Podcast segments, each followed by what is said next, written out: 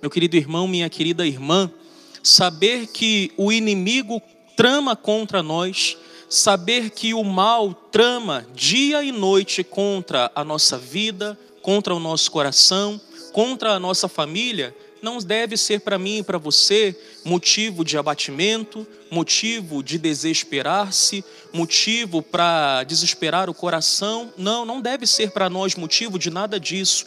Mas nós, no momento da prova, no momento em que o mal tramar contra nós, devemos nos lembrar quem é o Deus a quem nós servimos, a quem nós servimos. E devemos também nos lembrar, como bem nos dizia o salmista de hoje, do coração atribulado está perto o Senhor. No momento da dificuldade, o Senhor estará ao nosso lado. No momento da provação, o Senhor estará ao nosso lado para nos guardar. Então não devemos temer as ciladas que o ímpio trama contra nós. Não devemos temer as ciladas que o inimigo trama contra a nossa vida e contra o nosso coração. Mas nesse momento devemos nos lembrar quem é o Deus a quem nós servimos. E servindo ao Senhor, tendo a nossa vida colocada debaixo do cuidado do Senhor e sendo Ele o nosso pastor, mal algum nos acontecerá, mal algum nos atingirá, porque o mal não tem a palavra final, mas a palavra final sobre a nossa vida vem do Senhor. Quem tem a palavra final sobre a nossa vida e sobre aquilo que nos acontece é o nosso Deus. Hoje à tarde, enquanto o padre assistia à bênção Urbi et Orbi, que o Papa Francisco ministrou sobre a Igreja de Roma e sobre o mundo inteiro na tarde de hoje, eu via algo que me chocou. Aquela imagem da Praça de São Pedro vazia, ela me assustou e me deixou triste. Eu acho que hoje, pela primeira vez, eu tive dimensão de como a igreja está nesse momento, do sofrimento da igreja em ter que fazer tudo e celebrar os seus sacramentos, celebrar a Jesus Cristo com as portas fechadas.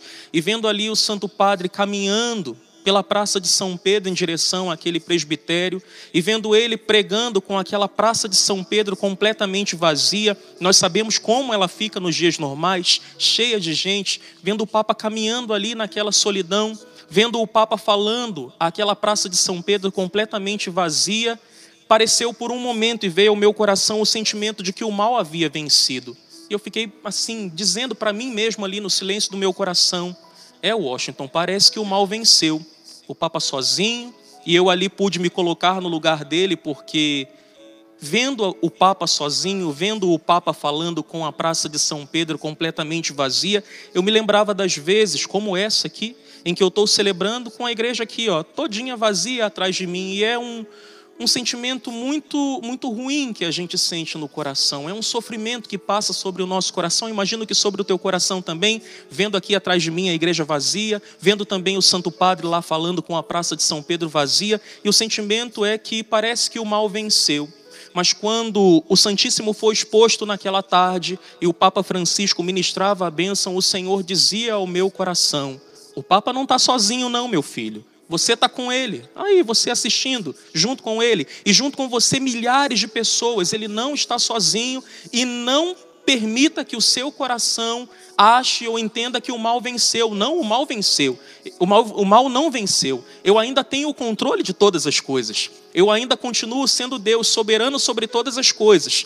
As coisas estão difíceis, mas tudo está nas minhas mãos. Eu ainda tenho o controle de todas as coisas. E aquilo gerou uma paz tão grande sobre o meu coração e eu comecei a agradecer a Deus, porque estamos sim vivendo um momento de dificuldade, mas Ele, que criou o céu e a terra, continua sendo soberano sobre todas as coisas, e o mal não teve e nunca terá a palavra final. Amém?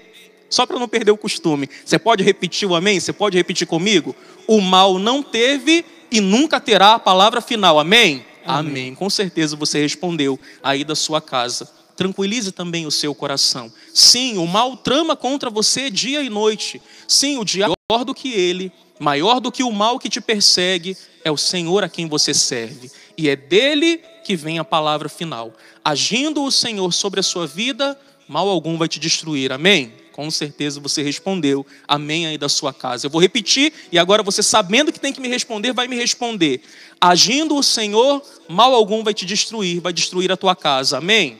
Amém. Sobre a tua vida ainda tem, ainda permanece o cuidado do Senhor. Confie-se ao Senhor, o mal não terá a palavra final, o inimigo não vai te destruir, o mal, a impiedade, os ímpios não vão te derrotar, porque o Senhor é contigo. Essa é a palavra que o Senhor me pede que ministre sobre o seu coração, porque à tarde ele ministrou sobre o meu coração. O mal sobre as nossas vidas não terá a palavra final, porque aquele que fez o céu e a terra, aquele que é soberano sobre todas as coisas, nos guarda sem descansar, nos guarda sem cochilar, não dorme e nem cochila, como diz a palavra, aquele que é o guarda de Israel. Nós somos o novo Israel e o nosso guarda é o Senhor. E no cuidado para comigo e para com você, para com a nossa casa, não dorme e nem cochila aquele que nos guarda. E quem nos guarda é o Senhor. Não tema, nada de medo, nada de desespero. Está difícil? Sim, está difícil. Pode ser que fique um pouquinho mais difícil? Pode ser sim que fique um pouquinho mais difícil. Mas aquele que é soberano sobre todas as coisas nos guarda a todo tempo. E nos guardando e cuidando de nós, nenhum mal nos destruirá. Amém? Amém.